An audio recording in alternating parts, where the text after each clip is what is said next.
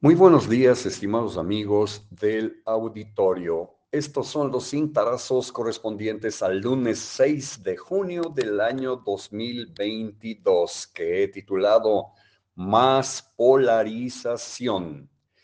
La frágil democracia mexicana padecerá a partir de hoy una nueva embestida tras las elecciones gubernamentales en seis estados efectuadas ayer domingo. Asimismo, se avecina una mayor polarización social de por sí auspiciada y fomentada a diario desde Palacio Nacional en las conferencias presidenciales mañaneras.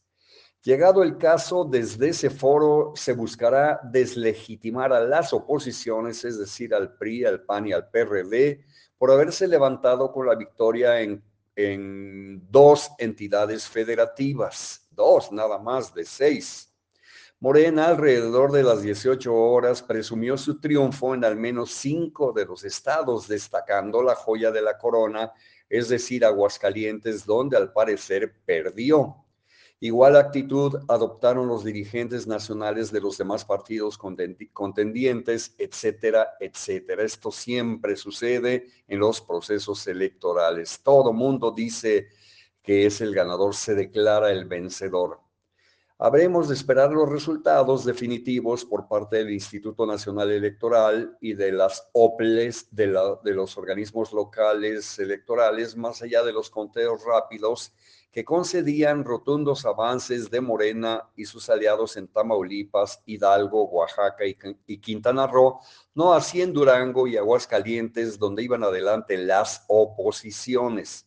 Habremos de ver además si los respectivos procesos electorales llegan a los tribunales, lo cual ya es costumbre siempre que los hay.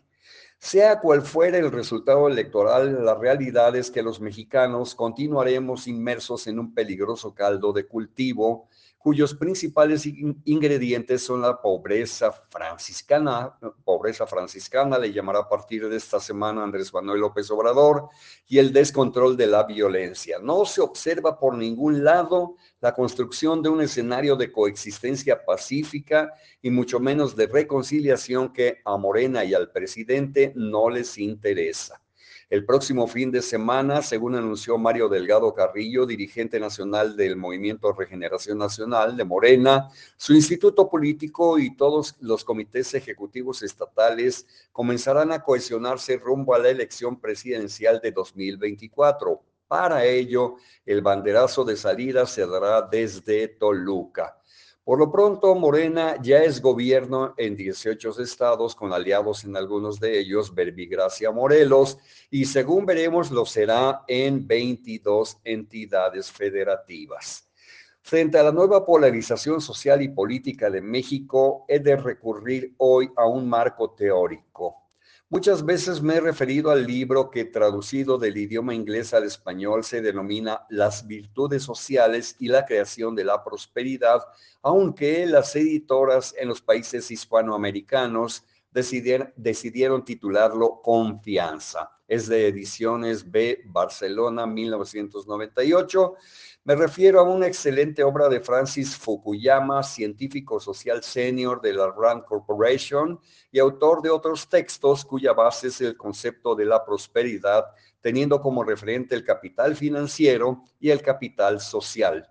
Francis Fukuyama afirma que la única posibilidad de crear un nuevo ordenamiento económico, político y social se sustenta en la reconstrucción de ese valor, que es la confianza entre todos los sectores de la comunidad. Sin embargo, ni Morena ni el presidente han, considerado a los elementos de la confianza como razón de Estado. Al contrario, por todos lados campean la incertidumbre, la incredulidad, la desconfianza, las asperezas, la desesperanza y el miedo y no se ve tampoco el liderazgo que debería estar a cargo del mandatario, un liderazgo definitivamente basado en principios. Me parece que sin distinción de ideologías, creencias religiosas e intereses personales, todos los mexicanos estamos frente a la siguiente disyuntiva. Hacer un alto en el camino para reflexionar sobre la necesidad de cohesionarnos hacia el desarrollo integral de la República o mantener la división y el separatismo, sobre todo entre las fuerzas políticas, cuyos platos rotos los está pagando la ciudadanía, lacerada a diario por la crisis económica, la desesperanza, la inseguridad pública y el recurrente clima de violencia. Con urgencia, con urgencia requerimos un nuevo liderazgo, como ya lo dije, basado en principios, sin afanes personalistas ni protagónicos y anteponiendo los intereses de la comunidad a los propios. Ya basta de luchas fratricidas entre hermanos. Necesitamos serenarnos. El proceso electoral de 2018 que cimbró las estructuras sociales de nuestro país ya es historia sin embargo, en la arena política pululan quienes obcecados siguen en esa campaña sin entender que la reforma institucional del país no puede hacerse por mero voluntarismo político o cambios planificados ni por decreto. Lo que está en juego son las reglas estructurales de la acción colectiva, nuevos modelos mentales, valores, actitudes, capacidades y equilibrios de poder. Hasta hoy, lejos de imperar una mejor convivencia democrática, se respiran por doquier aires revanchistas por quienes ganaron y perdieron.